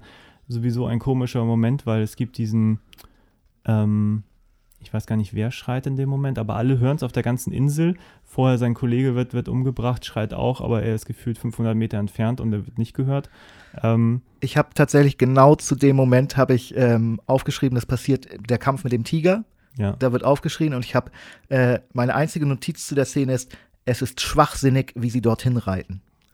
Weil Absolut. genau mir das auch aufgefallen ist, ja. Ja, es ist wirklich unnötig. Also echt unnötig. Ähm, ja, vor allem die einen hören das auf dem Teil der Insel, die anderen hören das auf dem Teil der Insel und dann reiten sie auch noch da ewig hin und das ist wirklich komplett, also einfach Ja. blöd. Also Ich glaube, man kann ganz getrost sagen, dass niemand, der diesen Film gemacht hat, eine Vision oder eine Idee hatte für den Film. Es gibt einen Grund, warum dieser Film gemacht wurde. Dieser Grund heißt Planet der Affen. Die Planet der Affen-Reihe startete 1968 und war extrem populär und super erfolgreich für 20th Century Fox. Es gab insgesamt fünf Filme. Einen davon hat dieser Regisseur Don Taylor gemacht, nämlich Die Flucht vom Planet der Affen. Tatsächlich mein zweitliebster Lieblingsfilm vom Planet der Affen. Und ähm, es gab dann zwei TV-Serien, die einigermaßen erfolgreich waren. Das Publikum wollte aber mehr. Also es war ähm, im, im allgemeinen Zeitgeist war Planet der Affen sehr, sehr präsent zu dieser Zeit. Und da haben sich die Produzenten halt einfach gesagt, okay, wir nehmen eine ähnliche Thematik, ähm, die etwas billiger zu verfilmen ist, weil wir keine Science-Fiction-Sets brauchen und ähm, wir konzentrieren uns dann auf die Masken. Und die Maskeneffekte sind tatsächlich von äh, John Chambers. Das ist der Make-up-Artist, der die Planet der Affen-Masken kreiert hat. Der hat die Planet der Affen-Masken für alle Teile gemacht und hat diese Technik erfunden mit diesen besonderen äh, Mundteilen. Und er hat genau die gleiche Technik jetzt auch wieder angewandt für diesen Film. Das Ganze ist tatsächlich einfach nur ein knallhart für aus finanziellen Gründen kalkuliertes Werk, um Planet der Affengelder abzugreifen. Da ging es niemandem um irgendeine Idee oder um eine Philosophie. Ähm, die wir noch in dem 30er-Jahre-Film hatten, wo etwas, wo Subtext dahinter steckt, sondern es geht hier eigentlich nur darum, Dollars abzugreifen. Okay, wobei, wie gesagt, ich fand, fand, hatte eigentlich das Gefühl, dass zumindest am Schluss irgendein, zumindest Drehbuchautor noch da ganz viele tolle Ideen hatte, die er reinbringen wollte, die mir aber dann zu, spätestens zu dem Moment einfach too much waren. Die hätte man einfach viel früher einbauen müssen oder zumindest andeuten und, und da hätte noch mehr draus passieren müssen, weil diese, wie gesagt, dieses Tier gegen Tier-Menschen, das findet sich ja auch in keiner der anderen Verfilmungen wieder. Ähm, ist eigentlich total guter Gedanke, aber der geht halt eigentlich komplett unter am Schluss im Finale, wo einfach nur alles brennt und durcheinander geht. Und ja, einfach komische Entscheidung. Der Film wirkt einfach extrem unrund, würde ich mal sagen. Obwohl ich durchaus Momente hatte, wo ich dachte, ach, das äh, hätte auch was werden können. So. Also ich, bei den Masken bin ich tatsächlich ein bisschen unentschlossen. Am Anfang dachte ich noch, oh Gott, weil gerade diese äh, Mai Ling, glaube ich, heißt diese Diener oder Dienerin, wirkte sie wie in diesem Fall wie eine sie. Ähm, eigentlich sowieso gar keine rechte Rolle hier in diesem Film, außer dass sie ein paar Mal das Tor rauf und runter kurbelt. Ähm, aber dachte ich, ja, sie sieht irgendwie, alle haben dann wuschelige Haare und so ein bisschen braun angemalt und so und sehen irgendwie zwar komisch aus und gehen ein bisschen krumm. Ähm, und dann hast du plötzlich diese, diese Tierwesen, die halt wirklich super gemake-up sind und super Masken tragen und das passte für mich nicht so ganz zusammen. Also ich fand es ein bisschen schade, dass sie da nicht eine bessere Lösung gefunden haben, weil am Anfang dachte ich, das sieht billig aus und dann paar Szenen weiter dachte ich, boah, das sieht voll aufwendig aus. Aber dass mein erster Eindruck eigentlich ein negativer war, fand ich eigentlich schade, weil das sich so ein bisschen durch den Film gezogen hat. Einige der Masken wirken sehr, sehr wächsern und sehr plastikhaft, was vielleicht auch an der Beleuchtung lag. Die, ähm, also sie sehen auf jeden Fall sehr falsch aus. Ich finde die aber vom Design her und von der Art der Applikation, wie ähm, die Schauspieler darunter noch agieren können, hervorragend. Also für mich auch ähm, das Highlight, die, die, die wenigen Highlights des Films für mich persönlich sind tatsächlich der Kampf mit dem Tiger, weil das aus Sicht der, der Stunt-Performance, wie der Stuntman da mit diesem Tier agiert und wie das geschnitten ist, ist das sehr spannend und hervorragend gemacht. Der Showdown, den du erwähnt hast, Mensch gegen Tier oder Tier gegen Tier, Mensch, fantastisch, gute Idee, ähm, nur leider viel zu wenig, viel zu spät und die Maskeneffekte. Alles andere an dem Film fand ich halbherzig und uninteressant, aber diese drei Aspekte mochte ich zumindest sehr, ja. Ja, ja, gut, dann nächster Film. Glaube ich, alles gesagt, was man zu dem sagen sollte. Ähm, 1996, Regie John Frankenheimer.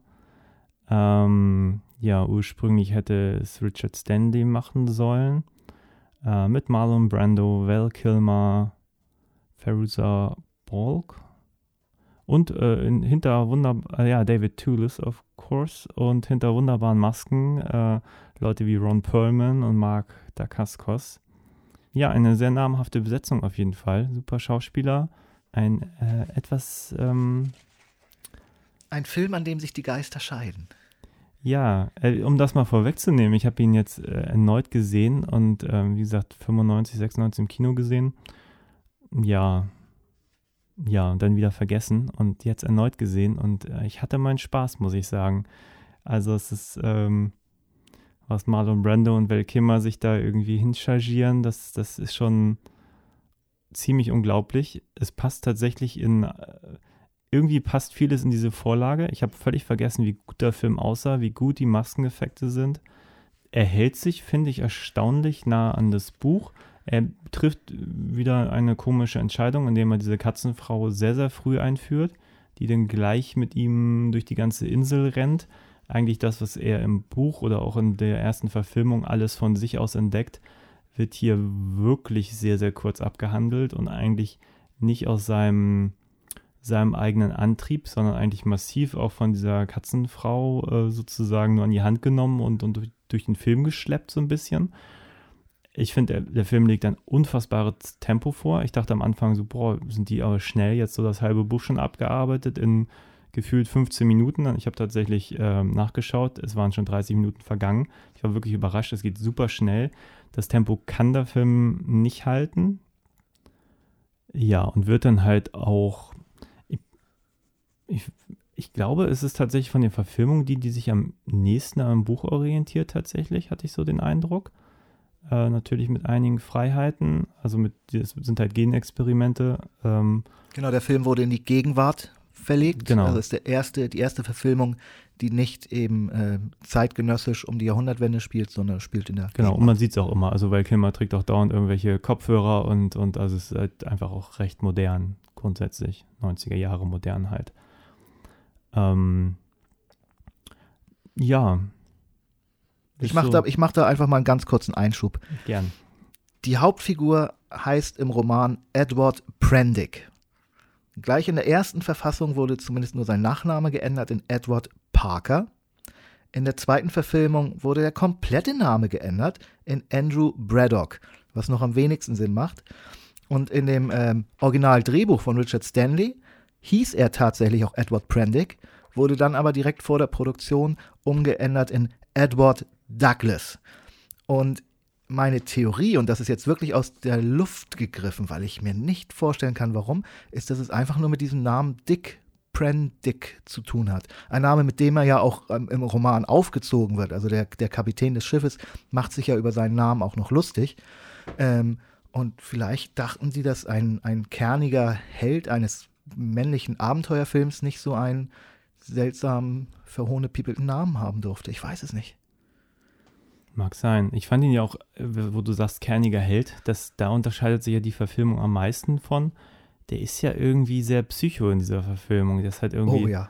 äh, hyperaggressiv und, und, und also ich finde es sehr schwierig. Es gibt tatsächlich ein paar schöne Momente, weil man das Gefühl hat, diese Ruhe, die er so in den anderen Verfilmungen ähm, hat, dadurch, dass sie nicht da ist, wirkt halt zum Beispiel Marlon Brando als Dr. Moreau noch viel. Es gibt diese, diesen schönen Moment, wo er, wo der Douglas äh, äh, Dr. Moreau gegenüber sitzt und daneben ein paar Tierwesen und auch ähm, dieser, ja, dieser kleinwüchsige Mensch.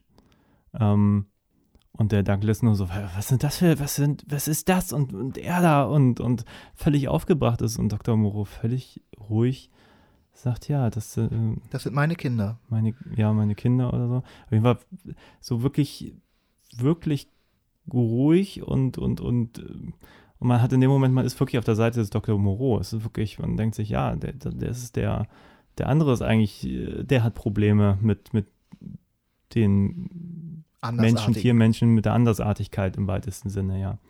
Und ähm, das fand ich eigentlich sehr schön und ich finde es auch super, wie Marlon Brando das teilweise interpretiert hat. Es gibt ja auch diese ganzen Anekdoten, dass er sich diesen ganzen Quatsch ausgedacht hat, dass er diesen Eiskübel auf dem, auf dem ähm, auf dem Kopf trägt, wo denn jemand Eiswürfel nachfüllt, weil ihm so heiß ist oder diese wirklich großartige Szene, wo er am Klavier sitzt und auf dem Klavier noch ein kleines Klavier ist und da dieser kleinwüchsige Assistent irgendwie sitzt, soll tatsächlich die, das direkte Vorlage für Minimi in Austin Powers gewesen sein.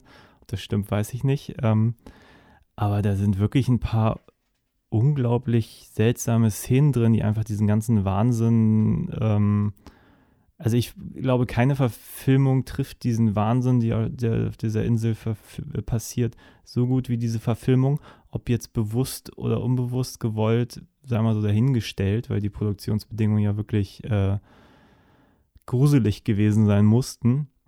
Sie haben wohl irgendwie ursprünglich, weiß nicht, sechs Wochen drehen wollen, daraus sind sechs Monate geworden oder irgendwie so in solchen Relationen. Äh, wie gesagt, der Regiestuhl hat gewechselt, das Drehbuch wurde umgeschrieben, Marlon Brando hat die Produktion wohl auch boykottiert, wo es nur geht. Kurz vorher hat äh, Val Kilmer ähm, wohl dafür gesorgt, dass er eben nicht die Hauptrolle spielt, sondern halt die kleinere Rolle des Mont äh, Montgomery, weil er nicht so viel Zeit hatte oder nicht so viel Zeit drehen wollte. Er hat kurz vorher äh, erfahren, dass seine Frau sich scheiden lässt von ihm. Ja, also da gab es auch noch persönliches Schicksalsschlag für ihn. War nicht die Information, dass seine Tochter sich kurz vorher umgebracht hat? Klingt auch fies. Ja, vielleicht beides, man weiß es nicht. Auf jeden Fall irgendein persönlicher Schicksalsschlag. Ähm, eine der beiden Stories wird wohl stimmen. ähm, ja, aber auf jeden Fall war das wohl auch tatsächlich einer der Mitgründe, dass Richard Stanley den Regiestuhl verlassen musste, weil er sich einfach die zwei schwierigsten Schauspieler Hollywoods gesucht hat. Wobei in Anekdoten Marlon Brando eigentlich immer auf seiner Seite war. Er war wohl auch der, der ursprünglich dafür gesorgt hat, dass er weitermachen durfte, obwohl schon andere Regisseure im Gespräch waren. Äh, zumindest sagt das so die Doku, wenn ich mich recht entsinne. Und naja, auf jeden Fall muss es ein Wahnsinn gewesen sein, die ganze Produktion. Richard Stanley hat sich ja in Urwald abgesetzt, kam später als, als Komparse hinter einer Tiermaske wieder ans Set.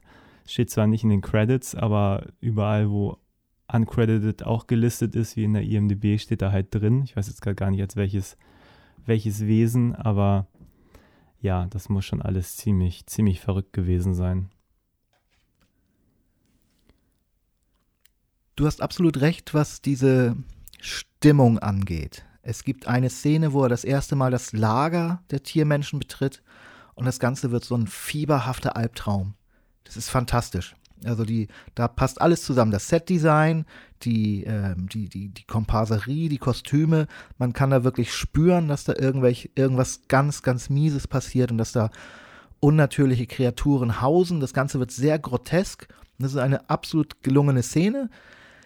Aber für mich eine von zwei guten Szenen im ganzen Film. Also ich war extrem enttäuscht, ihn jetzt wieder gesehen zu haben. Ich hatte beim ersten Mal gucken tatsächlich das gleiche Erlebnis wie du. Ich habe ihn nämlich danach direkt vergessen. Wir haben, ich habe den mit Freunden gesehen, wir haben nie darüber geredet. Wir haben, der wurde einfach nie wieder erwähnt. Es kam nie auf, hey, lass uns den nochmal gucken, sondern er wurde totgeschwiegen. Und ich weiß warum. Also, ähm, ich finde den Film extrem zerfahren. Der hat absolut keine klare Linie, was natürlich produktionshistorisch auch bedingt ist durch die, durch die Entstehungsgeschichte. Aber das, das entschuldigt ja nicht, dass der Film nicht funktioniert für mich. Also nur weil die Produktion schwierig war, ähm, muss man jetzt nicht netter zu dem Film sein und sagen, ja, dann ist er für das, was er ist, trotzdem noch gut. Nee, ich finde ihn für das, was er ist, ich finde ihn schrecklich. Ich finde ihn wirklich absolut schrecklich. Und ähm, die Maskeneffekte sind von Stan Winston. Stan Winston äh, und das Stan Winston Studios, das sind, die haben einige der allerbesten Creatures in der Geschichte des Science-Fiction-Films gebaut. Die haben ähm, die Alien Queen gebaut, die haben den Predator erfunden, die haben von, von Werwölfen bis zu außerirdischen Monstern alles gemacht. Der Terminator ist von Stan Winston. Und die Masken und überhaupt die Effekte in diesem Film sind schrecklich. Ich finde die Masken alle steif. Die, einzigen, die einzige, die funktioniert, ist die von Ron Perlman als ähm, Gesetzessprecher. Ähm, alle anderen sind leblos. Es wirkt, als hätte man einfach nur so viel wie möglich den irgendwie ins Gesicht geklatscht mit der groben Kelle, einfach noch eine Schicht Latex drauf, sodass sie sich gar nicht mehr bewegen können. Ähm, die Idee, dass viele wirklich auch grotesk aussehen, so als wären da mehrere Hybridwesen in einem Lebewesen, ist gut, aber ähm, dafür waren mir die Masken alle zu steif. Und dann gibt es zwei Szenen, eine habe ich nicht verstanden. Ähm, die andere ist, wo sie Magda Kaskos als Katzenwesen das erste Mal sehen und er hat ein Ganzkörperkostüm, ein befälltes Ganzkörperkostüm, ist halt eine richtige Katze. Und dann springt er plötzlich irgendwelche Bäume hoch und in dem Moment wechselt der Film von dem Schauspieler, von dem Stuntman zu einer äh, digitalen Figur. Das ist ein früher 1996 Digitaleffekt, der so aus dem Film raussticht, der so miserabel integriert ist, ganz furchtbar aussieht, sieht plötzlich nicht mehr aus, als würde es zum Film gehören, dieser Effekt. Das war furchtbar. Und dann gibt es eine Szene, die ich auch dramaturgisch nicht verstanden habe. Und er, er sucht das Boot. Er schleicht sich nachts auf das Boot, ähm, das es auf dieser Insel gibt, mit dem er vielleicht entkommen könnte. Und da kommen dann kleine Rattenwesen. Was eine, eine tolle Idee ist. Die Das sind nie dann, wieder vorkam, aber ja. Ganz genau, das sind dann kleine Rattenwesen, die entweder einfach nur zufällig da sind oder dieses Boot vielleicht sogar beschützen, was ja eine ganz tolle Idee ist. Die sehen so miserabel aus. Also, ähm, da war ich entsetzt über diese Effekte. Okay. Kann ich jetzt so, wie gesagt, ich habe jetzt auch nur einige Masken vor Augen. Also der, ähm, aber grundsätzlich, Also er, er versucht zumindest viel mit Atmosphäre zu machen, gerade am Anfang, ähm, als er auf die Insel kommt und die Dialoge mit Montgomery sehr seltsam sind, was auch mit der Performance von Val Kilmer zu tun hat. Ähm, da entsteht eine, eine bedrückende, bedrohliche Atmosphäre. Da, da greift der Film den Zuschauer schon direkt und sagt, okay, hier stimmt was nicht und pass mal auf, in welche Richtung wir dich führen. Das finde ich toll. Aber das ähm, hält der Film halt nie lange durch. Die einzige andere Szene, die ich finde, die 100% gelungen ist, ist tatsächlich eine, eine Szene, die zu, zu Unrecht zu äh, sehr absurdem Ruhm gekommen ist, nämlich die Piano-Szene. Also es gibt, ähm, es gibt zwei Szenen am Piano, die wichtig sind auch für den Charakter des Dr. Moreau, die Art und Weise, wie er denkt, wie er mit den Tieren umgeht, die er letztlich als er, be- er bezeichnet sie nicht nur als seine Kinder, ich glaube, er denkt auch wirklich in diese Richtung, ihr seid meine Geschöpfe, ich bin euer Vater, ähm, ich habe eine Verantwortung, ich habe aber auch das Recht, euch zu bestrafen.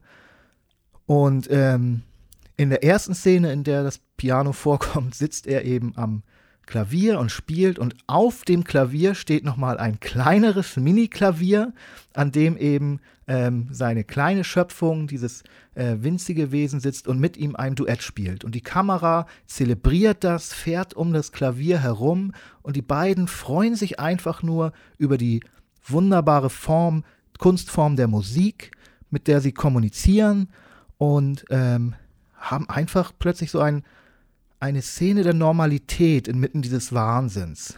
Und das Dilemma ist, dass diese Normalität für die beiden in sich auch wieder wahnsinnig ist, weil er spielt da mit einem winzigen Hybridwesen an einem winzigen Klavier. Die Szene finde ich hervorragend. Glatte Eins. Absolut gelungen. Aber davon hat der Film dann auch wieder zu wenig. ja, spontan habe ich eigentlich gedacht, du erwähnst jetzt die andere Klavierszene, wo halt diese, weiß nicht, also sind es vier Tierwesen ihn besuchen kommen, schon, die haben sich diesen Chip aus dem Körper entfernt und, und also können halt nicht mehr von ihm sozusagen auf Abstand gehalten werden, weil er hat so, einen- so, einen- so einen Drücker, womit er Er, er sendet, Elektro, Schmerzen er sendet zufügen kann. Elektroschocks, genau. Ja. Genau. Und ähm, dessen ist dann sich nicht bewusst, aber er merkt schon, da geht irgendwas vor, er bleibt aber total ruhig. Ich, bin mir gerade, das ist jetzt schon wieder ein, zwei Wochen her, dass ich es gesehen habe. Ich weiß gerade nicht, ob er Klavier spielt. Ich glaube, er macht es schon, zumindest einen kurzen Moment. Ähm, die Szene beginnt damit, dass eines der Tierwesen auf das Klavier haut Mhm. und halt nur Dissonanztöne erzeugt. Daraufhin kommt Moreau rein und sieht diese Tiere. Er erkennt sofort, dass Gefahr besteht, versucht aber sie zu beruhigen. Und er setzt sich zu ihnen ans Klavier und sagt, was ihr da gerade gespielt habt, erinnert mich an Zwölftonmusik, die hört sich so ähnlich an. Dann spielt er einen Akkord und alle fahren zusammen. Und dann sagt er, aber viel schöner ist das. Und dann spielt er, ähm, ich weiß nicht, ob es, ob es Bach war oder was er da spielt. Er spielt, nee, Gershwin. Er spielt dann Gershwin, eine sehr schöne Melodie, wo tatsächlich die Tiere auch plötzlich sanfter werden und sich hinsetzen, ihm zuhören und er wieder eins wird mit diesen Geschöpfen. Und dann eskaliert die Szene aber und das ist letztlich auch seine Sterbeszene. Ja, absolut.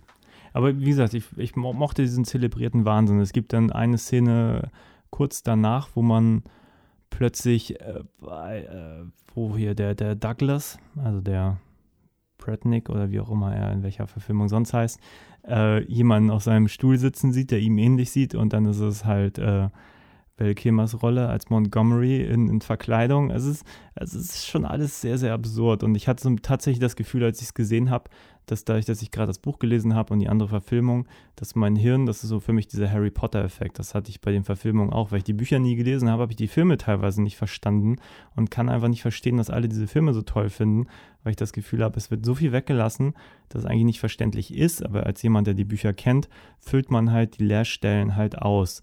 Und das war so ein bisschen, glaube ich, mein Gefühl, als ich den Film gesehen habe, weil ich mich natürlich schon gefragt habe, warum fand ich ihn damals doof und jetzt hatte ich wirklich 90 Minuten einfach nur meinen Spaß, ohne jetzt, und ich glaube, das war, weil ich einfach gesehen habe, okay, ich mag diesen Wahnsinn da, hier und da und so. Ich glaube immer noch nicht, dass es ein wirklich toller Film ist, so, aber es sind schon wirklich ein paar Sachen dabei, wo ich wirklich sage, das ist, ähm, das ist auf jeden Fall interessant oder, oder einfach faszinierend. Und davon hat der Film für mich eigentlich eine ganze Menge, muss ich sagen. Es ist zumindest jetzt der erste von den drei Filmen, der eine ganz klare Aussage trifft, denn am Schluss kommt es eben zu absoluter Zerstörungswut. Moreau stirbt, Montgomery stirbt dann auch und die Tiere verwüsten das Lager. Die Tiere verwüsten alles, die ähm, zünden alles an, fangen an, Maschinengewehre zu finden und ballern in der Gegend rum. Sie jagen dann Douglas und ähm, die Katzenfrau, die leider ein, ein sehr grausames, tragisches Ende findet, eine, eine schockierende Szene. Und in dieser Zerstörungswut, das ganze Chaos, was da entsteht, das hat mich tatsächlich erinnert an Dawn of the Dead, wenn die Rocker das Kaufhaus zerstören. Ähm, weil es geht plötzlich nur noch darum, ähm, Wut rauslassen, Dampf ablassen, alles kaputt machen, einfach weil wir es können, weil wir jahrelang unterdrückt und geknechtet worden sind. Und ähm, wir werden zu Menschen dadurch, dass wir zerstören. Wir, wir, wir sind keine Tiere mehr, sondern in dem Moment sind sie wirklich Menschen. Menschen, die Krieg führen, Menschen, die mit Maschinengewehren schießen, Menschen, die ähm, nichts erschaffen, sondern Menschen, die nur zerstören und kaputt machen. Und das fand ich ein starkes Bild und eine starke Aussage und vor allem auch, auch eine klare Aussage. Damit konnte ich was anfangen. Womit ich nichts anfangen konnte, und ich hoffe, du kannst mich er, er, erleuchten, was sollte dieser Einschub ganz am Ende, dass unser Held Douglas plötzlich eine, eine OP-Narbe an seinem Arm findet und irgendwelche Reagenzgläser, auf denen sein Name steht. Ich habe nicht kapiert, was da passiert. Er geht in ein Labor und findet Reagenzgläser mit seinem Namen drauf. Was sollte das? Kannst du es mir erklären? Also meine Deutung ist, dass äh, er sozusagen benutzt wurde für dieses Gegenmittel, was halt diese Tiere in, also sozusagen also menschlich bleiben lässt, dass sie sich nicht zurückverwandeln. Das ist meine Theorie. Ich fand es auch unverständlich. Ich habe mich auch gefragt, okay, wenn, wenn er jetzt dafür missbraucht wird, wer war es vorher? Und hat das eigentlich überhaupt Folgen? Also warum wird das eigentlich erzählt? Das waren tatsächlich Fragen, wo ich dachte, das macht für mich auch wirklich keinen Sinn. Nachher, also weil Dr. Moreau ist zu dem Zeitpunkt auch tot, es macht gar keinen Sinn, ihn zu dem Zeitpunkt noch irgendwie denn doch ein Bösewicht werden zu lassen? Oder wenn, dann hätte man es wirklich radikal machen müssen, dass, dass man wirklich schlimme Dinge mit ihm angestellt hat. Aber außer dieser Narbe scheint es ja keine weiteren Blessuren äh, gegeben zu haben. Also meine Theorie war, dass er benutzt wurde für die Serum, aber auch da so ein bisschen ohne, ja, ja, also irgendwie ist es zu dem Zeitpunkt des Films einfach vollkommen irrelevant, würde ich jetzt auch so sehen. Ob es so war oder nicht. Vielleicht werden wir es nie erfahren. Also ich bin froh, dass ich den Film jetzt nochmal gesehen habe und er hat mich zumindest nicht kalt gelassen. Ich habe stark reagiert auf einiges. Ich habe auch lange drüber nachgedacht und äh, danke dir, dass ich ihn jetzt ja, nochmal sehen durfte. Nein, ich hätte auch wirklich, also wie gesagt, ich glaube, es ist, der macht auch wirklich noch mehr Spaß, wenn man diese Doku gesehen hat über diese Produktionsbedingungen, damit man einfach auch weiß, worum man, also diese Doku ist sowieso unglaublich interessant. Ich weiß gar nicht, ob du sie gesehen hast. Das ist das einzige Glied in dieser Vorbereitungskette, dass ich, zu dem ich nicht mehr gekommen bin. Ah, okay. Es ist nämlich wirklich, wirklich spaßig, weil diese, diese Produktion ist von, da geht halt im Prinzip es ist ein bisschen wie, wie, wie der Hamsterfaktor. Nee, der Hamsterfaktor, der, den Film gibt es ja von, von äh, Lost in La Mancha. Lost in La Mancha zum Beispiel, ja. Ähm, immer wenn man denkt, es geht nicht schlimmer, passiert noch was. Und so ist es da halt genauso. Und ähm, du siehst halt am Anfang auch noch Richard Stanley, wie er halt ähm, auch noch zeigt, was, was für tolle Sachen die da geplant haben, wo du auch wirklich denkst, oh, das würde ich jetzt auch wirklich gerne sehen, so. Ähm, was es halt nicht in Film geschafft hat. Und ähm, zwischenzeitlich hat man auch wirklich, irgendwann wird auch mal diese Verknüpfung gesucht zu äh, Apocalypse Now oder halt, es gibt irgendeine Verbindung zwischen dem H.G. Wells und, und der Heart of Darkness Geschichte von, äh, muss ich lügen, äh, Conrad. Joseph Conrad. Ähm, ich krieg's nicht mehr ganz zusammen, aber tatsächlich hat man in Momenten das Gefühl, okay, hätte man das jetzt stark inszeniert, hätte das so vielleicht sogar leichte Apo äh, Apokalypse Now Ausmaße haben können. Also ich meine, hat, die hatten ja auch Marlon Brando und, und ähm, ein, ein, ein Dschungel-Setting und ähm, diese Düsternis geht dem Film jetzt natürlich total ab. Es ist halt jetzt nur noch ein knallbuntes Potpourri an irgendwie verrückten Ideen und so. Ähm, und ja, man kann natürlich nur mutmaßen, was für ein Film vielleicht dabei rausgekommen wäre, aber zumindest diese Doku hat ja auch den Richard Stanley zumindest 20 Jahre später so leicht rehabilitiert, weil er wirklich, glaube ich, seitdem nie wieder einen Film Der, gemacht hat. Dieses Ereignis hat seine Karriere zerstört. Und zwar ähm, Absolut, eine, eine ja. vielversprechende Karriere. Er kam aus dem Independent-Bereich, ähm, südafrikanischer Filmemacher. Er hat äh, mit, mit äh, Hardware und Dust Devil großartige, bildgewaltige, vielschichtige, ganz tolle Filme gemacht. Auch konnte, wusste, wie man kostengünstig, effektvoll dreht hat da all seine Lebensenergie reingesteckt, vier Jahre, wie du gesagt hast, seines Lebens investiert und dann vernichtet einfach mit dem Hammer seinen Traum, seine Vision zerstört. In Hollywood seine Kredibilität, seine Bankability, also sein, sein Geldwert ruiniert und er hat seitdem nichts wieder gemacht. Er hat ein paar Dokumentationen gedreht, aber das war's auch. Ja, ich glaube, irgendein Horror-Kurzfilm ein- irgendwo, ein- eine ein- Anthologie oder so. Eine Episode von einem Episoden-Horrorfilm, der etwas mau ist, ja. Okay. Ja, genau. Auf jeden Fall, die Doku lohnt sich auch zu gucken. Also, äh, ja, einmal ins, ins Dr. Moreau-Universum einsteigen und man hat dann erstmal da seine sechs, sieben, acht Stunden Laufzeit zu schauen. Wenn ich vielleicht eine abschließende Frage an dich richten darf. Was glaubst du, warum fasziniert dieser Stoff und diese Geschichte immer noch Filmemacher? Ich habe mich tatsächlich gefragt, ob, ob die Geschichte das tut, weil ich hatte eigentlich das Gefühl, dass das hätte jetzt noch ein paar mehr Verfilmungen zur Folge haben können, weil gerade die 90er Jahre Version, da waren sich ja alle einig, dass sie nicht wirklich toll war. Ähm, wie du schon selber sagtest, bei, ich weiß gar nicht, ob die 70er Jahre Version war die erfolgreich, also die 90er Jahre auf keinen Fall. Ähm, ich meine, ich meine auch gerade gelesen zu haben, dass Richard Stanley jetzt auch plant, wieder irgendwas, vielleicht doch einen Film zu machen eine Serie. Mal gucken, ob man ihn lässt. Nichtsdestotrotz bin ich mir nicht sicher, ob, ob wie gesagt, ich finde, das Buch hat, hat ähm, Probleme dramaturgischer Natur. Es funktioniert, glaube ich, als Film nicht ganz so gut. Ich finde, bei, bei in Buchform guckt man gern drüber hinweg. Man ist ja mit dem Charakter und, und ähm, ja gut, dann überlebt er halt zehn Monate noch auf der Insel und so, aber im Film ist das alles so, das, du brauchst irgendwie ein Finale, am Schluss muss es halt brennen und dann muss er flüchten und äh, müssen halt Dinge passieren. Das ist ja die Struktur eines klassischen Unterhaltungsfilms und wenn man so einen Film macht, dann ist die Buchvorlage halt nur bedingt geeignet und man muss sich davon entfernen. Grundsätzlich habe ich halt einfach gedacht, äh, jetzt in Zeiten des CGIs würde sich das total anbieten, nochmal ähm, so einen Film zu machen. Ich meine, das Planet der Affen-Ding wurde ja auch gerebootet, äh, auch recht erfolgreich sogar. Ähm, und ich glaube, wenn man es richtig macht, das wäre natürlich die Voraussetzung, könnte das auch gut funktionieren. Ich glaube, nun Maskendinge, da sind heute Leute heute einfach sehr anspruchsvoll in Zeiten von irgendwie, ich sag mal, einem, einem Gollum und so. Da muss man, glaube ich, schon echt was auffahren, damit das funktioniert. Das ist vielleicht der Grund, warum es jetzt nicht gemacht wurde, weil es nach der 90er Jahre Fassung einfach auch ein Risiko wahrscheinlich darstellt. Ähm, ich finde find den Plot grundsätzlich interessant. Ähm, aber jetzt, nachdem ich natürlich drei Verfilmungen gelesen habe und äh, gesehen und das Buch, mh, weiß ich nicht, ob ich jetzt noch eine fünfte bräuchte, wenn es noch eine gäbe, die jetzt nicht äh, so scheiße ist, wie du jetzt gerade erzähltest. Ähm, ja.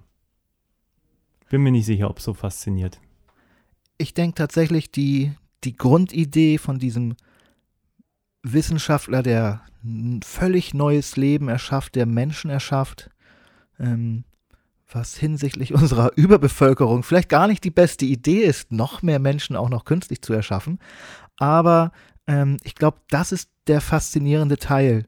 Sei es äh, diese, diese ähm, ja, Frankenstein-Idee, Leben zu erschaffen, oder diese Golem-Idee, Leben zu erschaffen, oder hier jetzt eben diese Tiermenschen. Ich glaube, das Faszinierende ist eigentlich die Figur, die Hauptfigur des Moreau. Und die wurde jetzt weder im, im Roman noch in den anderen Fassungen wirklich beleuchtet und zur Hauptfigur gemacht. Und ich denke, sollte sich nochmal jemand an diesen Stoff wagen, dann sollte man das umkehren und das Ganze eben nicht aus der Sicht von irgendeinem beliebigen Schiffbrüchigen machen, der da als Katalysator eigentlich nur fungiert, sondern dann sollte man sich wirklich die Mühe machen und auch Moreau zur Hauptfigur machen. Und das würde ich mir anschauen. Okay, ja, ich äh, bin mir gerade, ich habe gerade gedacht, weil irgendwie Wildlife ist ja doch am Aussterben. Ich habe irgendwie irgendwas gelesen, von 30 Jahren gibt es dann wirklich gar keinen Wildtierbestand mehr. Ich weiß gar nicht, ob der Plot als solcher überhaupt heute noch wirklich zeitgemäß ist, was das angeht. Also aus, aus Tieren Menschen machen. Dafür gibt es auch einfach zu wenige. Ich glaube tatsächlich, wenn man, wenn man in der heutigen Zeit nach Themen guckt, die, ich sag mal, ähnliche Prämisse haben mit, mit ähm, Menschsein, sozialen Strukturen. Da gibt es, glaube ich, tatsächlich zumindest ein paar Variationen des Plots, die, glaube ich, besser funktionieren könnten. Ähm, also ich glaube, man sollte sich auf jeden Fall ein bisschen vom Buch entfernen, wenn man irgendwas Aktuelles machen sollte und hoffentlich halt eben kein CGI-Gewetter, wo nachher alle nur durch an Baumlianen sich von Ast zu Ast tangeln, äh, was ja dann auch schnell mal passieren kann, fürchte ich. Ja, vielen Dank, Jens, dass du da warst. Ähm, ich habe mich wirklich sehr gefreut. Und hoffentlich ähm, bald wieder. Ein tolles Thema. Ich habe ja. schon viele tolle Ideen für weitere Podcasts. Sag mir Bescheid, ich bin sehr, sehr gerne hier. Und gerne auch wieder über Monsterfilme. Yeah. Okay, ja, auf Wiedersehen.